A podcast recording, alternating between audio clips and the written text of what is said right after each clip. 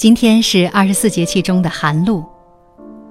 空庭得秋长漫漫，寒露入暮愁衣单。寒露是秋天天气从凉爽到寒冷的过渡，隐约能感受到冬天的脚步近了。在寒露时节，适宜外出登高赏红叶。在饮食上有俗语“西风响，蟹脚痒”，天一冷啊，螃蟹的味道就正了。所以寒露正是吃母蟹的最佳季节，当然啦，添衣保暖、养生保健也必不可少。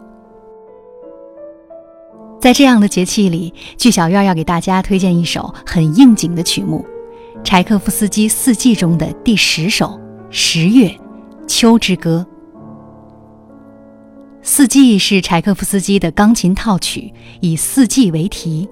将十二个月份中代表的景物写入曲中，全曲一共有十二个富有标题的独立小曲组成。